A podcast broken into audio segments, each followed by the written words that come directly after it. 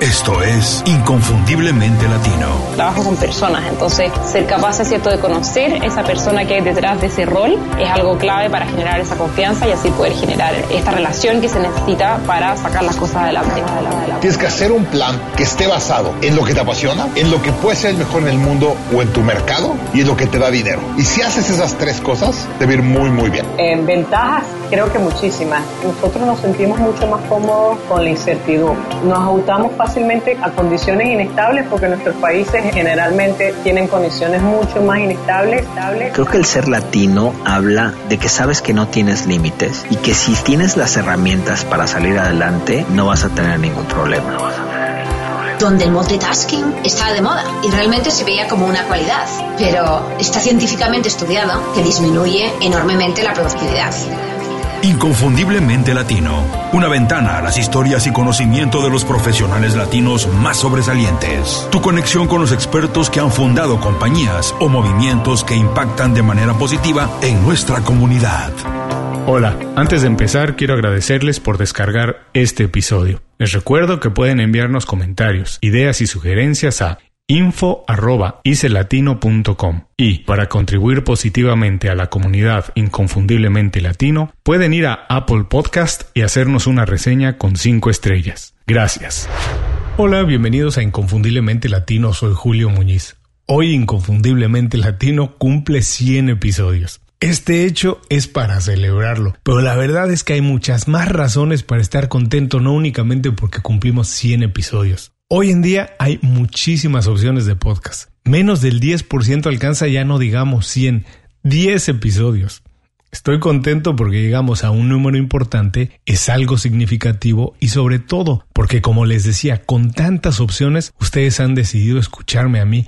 Muchas, de verdad, muchas, muchas gracias. 100 episodios no es cosa fácil. Son muchos episodios, pero al mismo tiempo es poco por todo lo que nos falta por hacer en Inconfundiblemente Latino. Es cierto que tengo planes a corto, mediano y largo plazo para el podcast. Por ejemplo, llegar a 100 episodios es una meta que hoy estoy cumpliendo, pero el compromiso de inconfundiblemente latino es a largo plazo. Se tienen que establecer metas a corto, mediano y hacer compromisos a largo plazo, porque para ver resultados se necesita trabajar todos los días y comprometerse a hacerlo por mucho tiempo. De otra manera es prácticamente imposible alcanzar nuestros objetivos.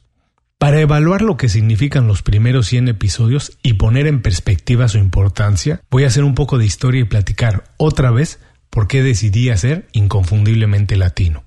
No todo el mundo lo sabe, soy mexicano y tengo 12 años viviendo en Miami. En México trabajaba para Viacom, la compañía dueña de MTV. Ellos fueron los que me hicieron la invitación para venir a trabajar a Estados Unidos. Por eso, siempre estaré agradecido con la compañía y con todas las personas que lo hicieron posible. En ese momento, invitarme a tomar un reto más grande, vivir en un país diferente, conocer y colaborar con otras personas representaba una oportunidad de crecer, una oportunidad de prosperar. No todo el mundo siempre te da la mano, y por ello, repito, siempre tendrán mi agradecimiento. Cuando llegué a Miami, por razones personales y de trabajo, seguía consumiendo mucha información a través de medios mexicanos. Todavía no eres de aquí, pero ya no eres de allá. Un día manejando de regreso a casa me encontré en el radio con un programa con comentaristas mexicanos, voces que se me hicieron conocidas y me quedé a escucharlo. Entra una llamada al programa y les pregunta que ¿por qué no ponían todos los días el podcast? La persona que llamó explica que trabaja hasta tarde y que no podía escuchar todos los días el programa en vivo, que le gustaría escucharlo más tarde en su casa, escuchar el podcast. Yo no sabía lo que era un podcast. Esa misma tarde, llegando a la casa, se lo comenté a mi esposa y ella de inmediato me enseñó. Hasta ese momento para mí el radio era un medio que se consumía en vivo. Escuchabas el programa cuando pasaba, y si no podías, pues ni hablar. Esa información se te pasaba. No había nada más que hacer. Cuando me entero del podcast, entiendo que entonces ya no es así, que este formato convierte a la radio en un medio a la carta lo escucho en el momento que yo decida y como yo decida, y que prácticamente todo el mundo lo puede hacer, que ya no es exclusivo de los grandes grupos de radio, que los temas y la información pueden ser tan ricos y variados como nosotros decidamos, porque lo único que se necesita para hacerlo es una computadora, un micrófono decente y una buena idea.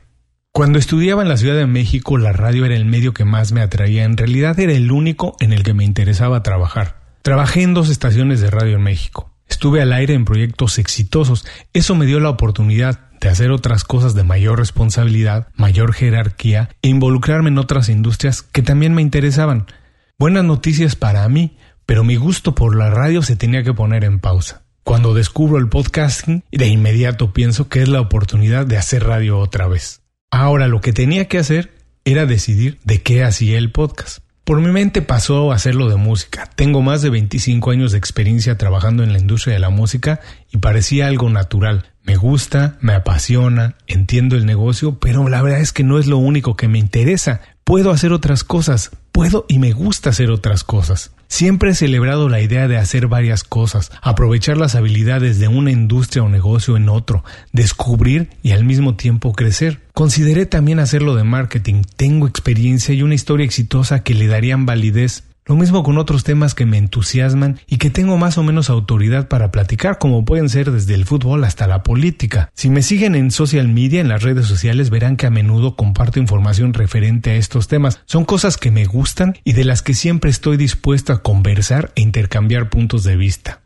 Sin embargo, valoré que estos temas interesan a grupos muy específicos de personas y no siempre son de interés general. Entonces consideré hacer algo más ambicioso y regresar el favor que un día me hicieron. Ahora me corresponde a mí dar a alguien más una mano, ayudar a alguien más. En toda mi vida no he conocido una sola persona que no quiera triunfar, que no se visualice creciendo y prosperando, alcanzando una mejor posición en el trabajo, creciendo su negocio, un mayor ingreso, mejor administración del tiempo, más vacaciones, etc. Es decir, no conozco a alguien que tenga como objetivo fracasar, que su meta sea quedarse estancado en la posición en la que está actualmente. Tristemente es lo que pasa con la mayoría de las personas, se quedan atrapadas. Y digo tristemente porque estoy convencido que todo el mundo tiene talento y potencial para crecer. Todo el mundo tiene algo que lo hace diferente, único, irrepetible y que si lo desarrolla es la clave y el secreto para llegar a lo más alto y conseguir la vida que siempre ha soñado, una vida feliz, plena, haciendo trabajo que deje huella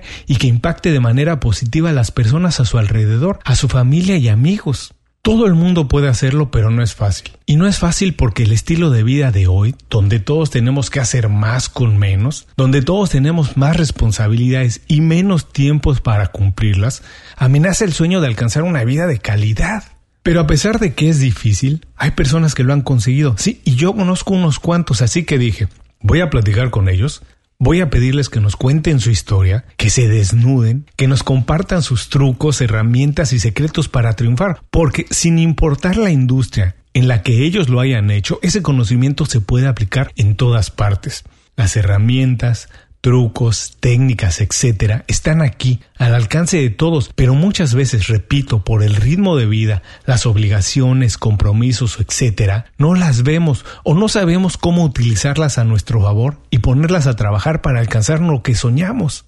Pensé, si aprovechamos el talento que tiene todo el mundo, si celebramos el ingenio, la creatividad y la agudeza y esa manera tan especial y diferente que tenemos los latinos de resolver, la verdad es que prácticamente cualquier problema, estoy seguro que todos, absolutamente todos nos podemos beneficiar de eso. Por eso dije, voy a hacer un programa que cuando la gente lo escuche, se convierta en el mentor, que los ayude a desarrollar sus talentos y habilidades a su máxima capacidad dándoles las herramientas necesarias para elaborar junto con ellos un plan que les permita moverse todo el tiempo adelante y evitar el quedarse atrapado en el no puedo y nunca alcanzar la vida que han soñado.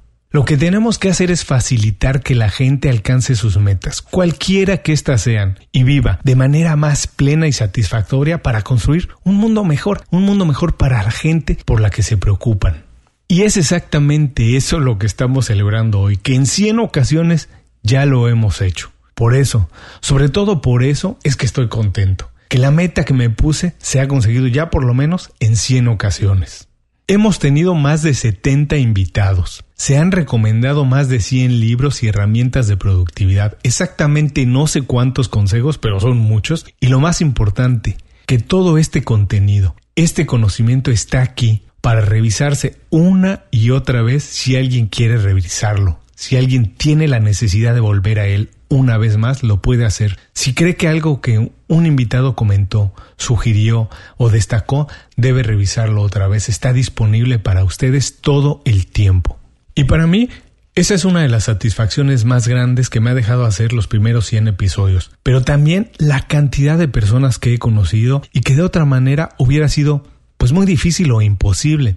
Invitados que admiro, pero gracias al podcast hoy son amigos míos, algunos con los que ya estamos trabajando en proyectos de manera conjunta y algunos de los que sigo aprendiendo, pero no solo invitados, también gente que escucha el programa, que se ha puesto en contacto conmigo y que hoy tenemos una relación de amistad, colaboración o trabajo. Así que muchas gracias a todos los invitados, a todas las personas que escuchan el programa, a quienes lo comparten y a quienes me envían un comentario en redes sociales. Hoy sé que se cumplen los primeros 100 episodios de Inconfundiblemente Latino y les recuerdo que el objetivo es tener un episodio el próximo jueves. Ese es el objetivo a corto plazo, pero el compromiso de celebrar el talento latino y poner sus herramientas al alcance de todo, ese compromiso es para el resto de la vida, para toda la vida. Por eso les recuerdo que si lo que quieren es el día de mañana, estar en una mejor posición profesional y no quedarse atrapados en no se puede o no tengo tiempo, visiten www.icelatino.com y suscríbanse al boletín. Van a recibir muchas herramientas, consejos e ideas para hacer un plan y moverse en dirección a sus objetivos. Y otra vez, de verdad, muchas, muchas gracias por acompañarnos en los primeros 100 episodios de Inconfundiblemente Latino. Hasta muy pronto.